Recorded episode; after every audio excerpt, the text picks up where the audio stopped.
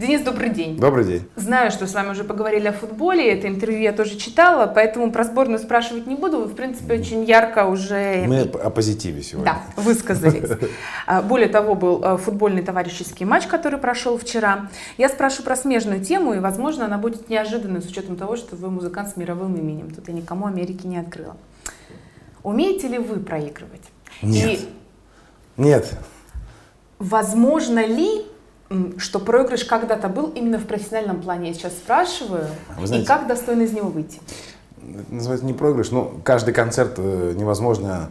Я никогда не удовлетворен на 100% своей, своей игрой. Я прекрасно осознаю свои возможности, я знаю, что я могу играть лучше. Каждый концерт. Мне приучили родители это с детства. Я всегда знаю, что где улучшить, а, в какие моменты. И в этом отношении мне очень приятно то, что со мной рядом люди, которым я доверяю, которые могут мне сказать правду в глаза. Это очень важно на самом деле. А, поэтому вчера а, мы решили действительно отбелить, потому что проигрыш сборной, я никогда с этим не могу смириться. У меня два, а, может быть, эго внутри меня сидят, потому что, с одной стороны, я всегда буду со сборной, со своей. Что бы с ней ни происходило, я всегда говорю, что настоящий болельщик проявляется не в годы триумфа, а именно когда и плохо. Но сейчас нам нужно думать немедленно, прямо уже сейчас всем собраться, всем людям, от которых этого, это зависит, решение. Как подготовить сборную к чемпионату мира 2018 года? Где замена те, тем ветеранам, которые играют в сборной? Почему у нас нету молодежи? Почему у нас э, нету пополнения с юношеских команд, с дублеров, э, с из провинции, где это селекционные службы, почему не, не ходят по дворам, как раньше, в советские времена, смотрят талантливых детей, забирая их в школы, развивая их и плавно подводя к основному составу. Ну, то есть Я... российские паспорта иностранцам выдавать, это не тот Это путь, путь никуда, это в утопия. Мало того, и, конечно, лимит на легионеров тоже очень угу. важная история, и надо здесь тоже это подумать, потому что, как мы видим, результат э, нету от этого. Поэтому нужно немедленно взяться, от тех все зависит, мы будем, конечно, переживать, Поэтому я всегда буду со сборной рядом и буду за нее переживать.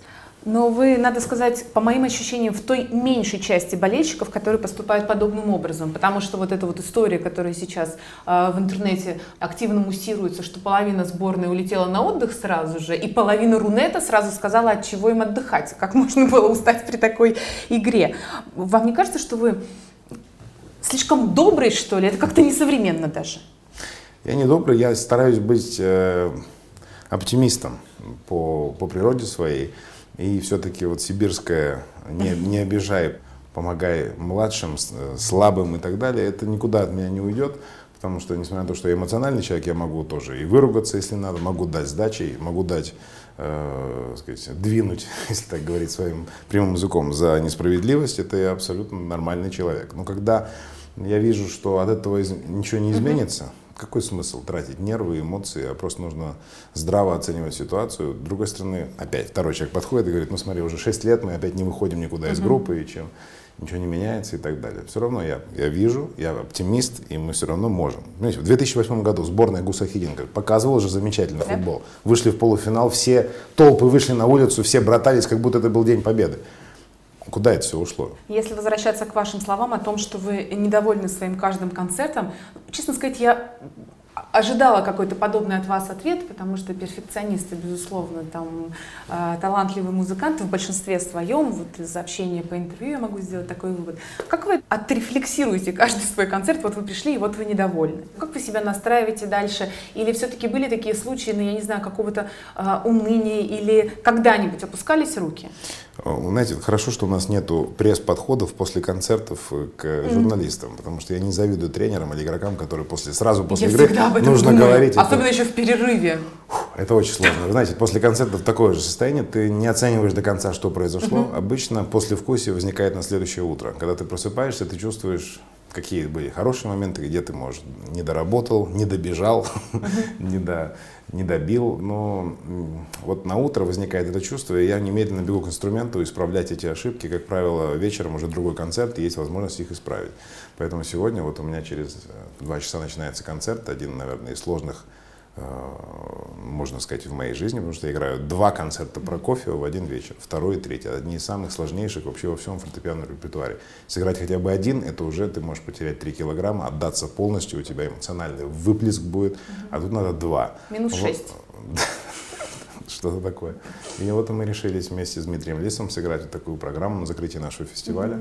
Первого Денис Мацуев представляет, который прошел, уже сейчас можно говорить, что очень правильно то, что мы это придумали. Был акцент на поиск новых талантов, и мы их нашли со всей Свердловской области. И наша команда новых имен пополнилась нашими новыми членами. И огромное спасибо всем тем, кто это делал. Это очень тяжелая работа, организационная, конечно же, и воля, так сказать, руководства, конечно же, и Дениса Паслера, и коллектив филармонии, который с блеском справился, как всегда, ни одного билета не было на, ним, на концерт, в общем, такой ажиотаж приятный, и вот что, в общем-то, который всегда здесь и был в Екатеринбурге, это публика, которая абсолютно феноменальная. И вы нас любите, и мы вас любим. Конечно же, уже за 30 визитов в Екатеринбург перевалило. Это, это просто счастливейший юбилей для нас, безусловно.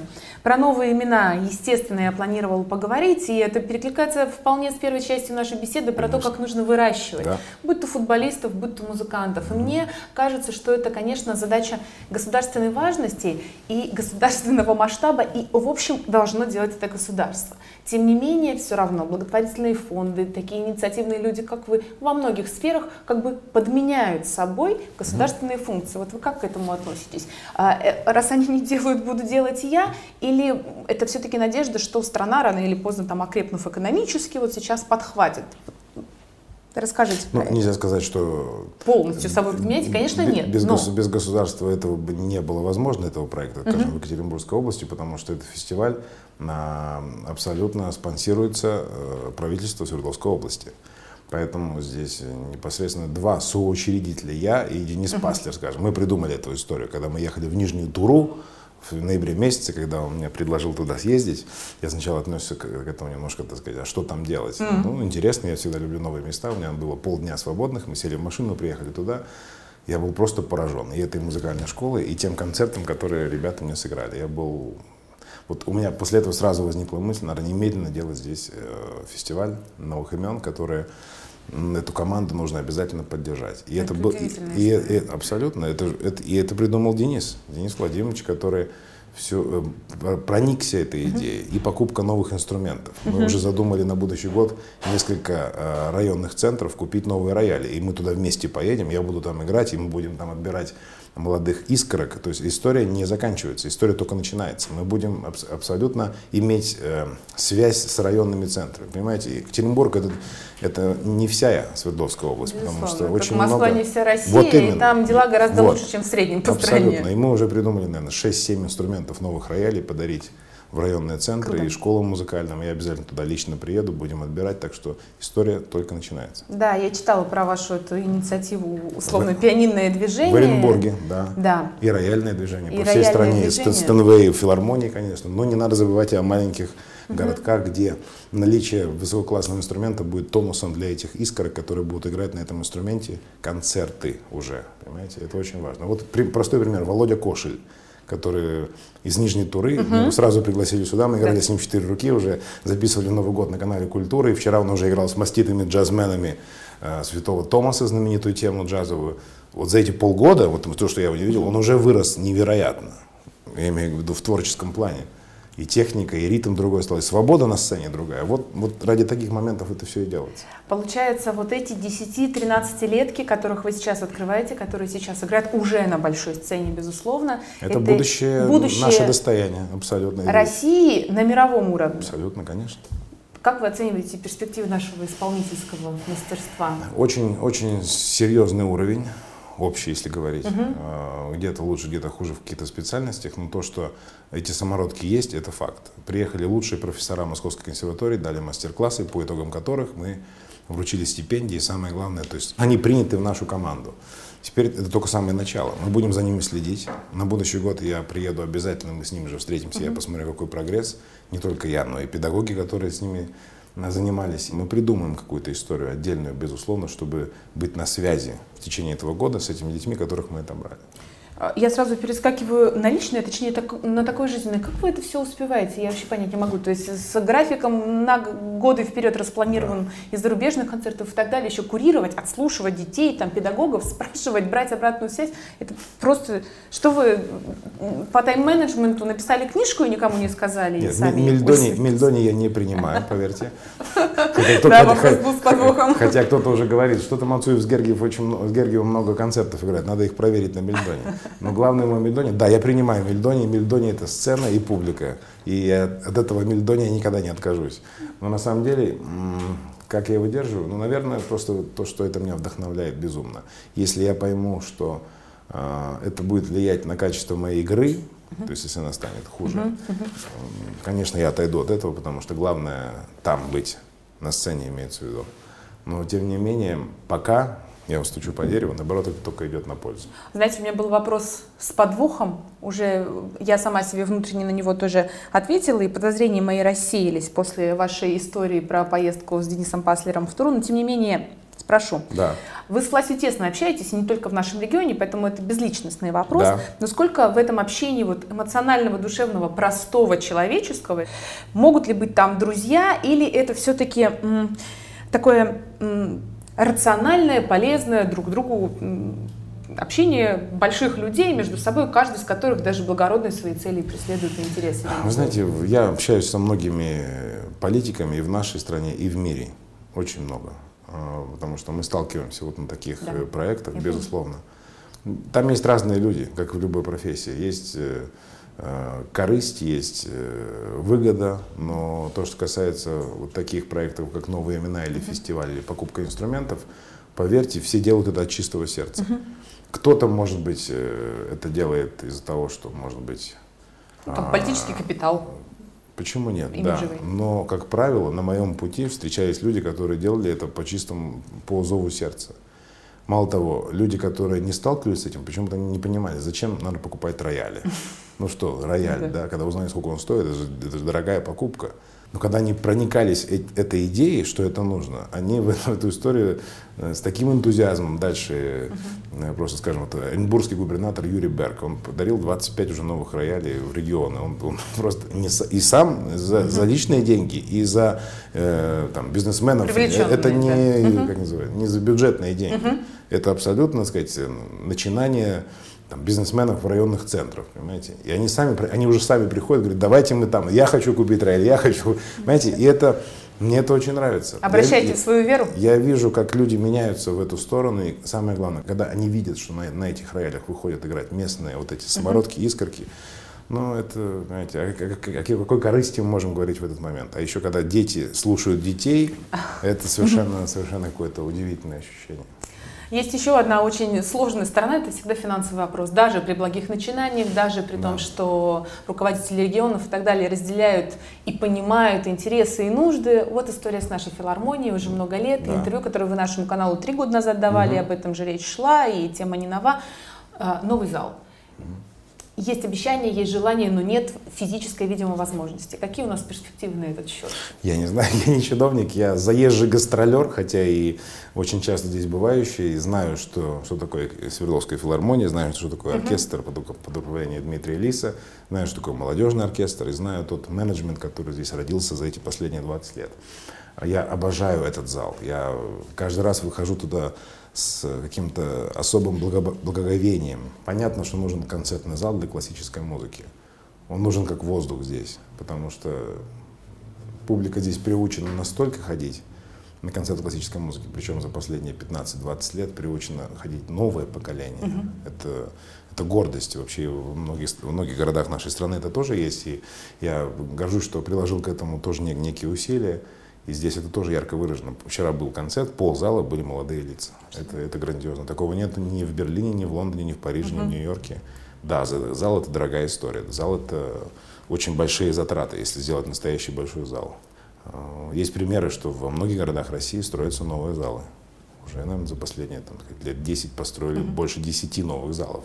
И театров тоже. Владивосток, Астрахань, Омск, Красноярск, Новосибирск. Ваш покорный слуга строит в Иркутске большой космический корабль на берегу Ангары.